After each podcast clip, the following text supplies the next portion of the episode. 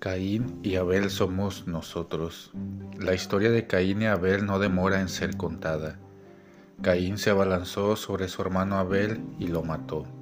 De la armonía inicial de la obra creadora de Dios, traducida por el Génesis, con la imagen del jardín, siguen dos experiencias de transgresión.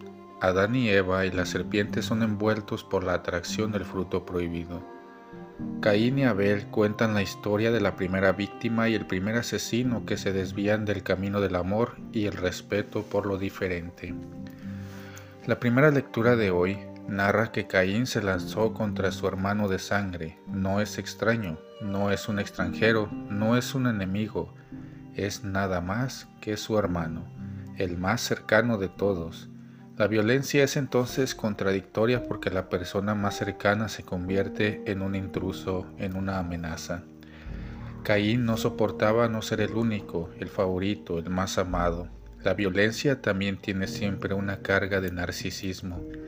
El otro representa mi fragilidad y destruir al otro es destruir el vacío que me habita. Esto significa necesariamente decir que no basta una lectura superficial de Caín es malo y Abel es bueno, porque Caín y Abel conviven en cada persona, es la lucha interior más fuerte.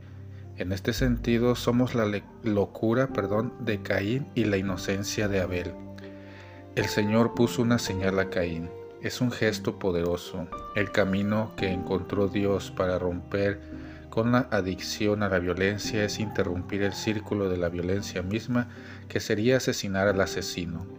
No se trata de un Dios injusto con la víctima, sino de marcar una nueva lógica donde lo hecho no sea olvidado, sino resignificado.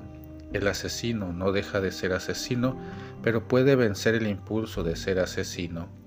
Este texto es una gran invitación a la fraternidad, al compromiso ético para superar la violencia, no a través de más violencia, sino a través de las relaciones, la convivencia, el vínculo, el respeto, la responsabilidad por el otro que despierte y madura en la educación para la paz.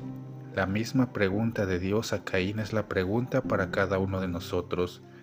¿Dónde está tu hermano? Thank you.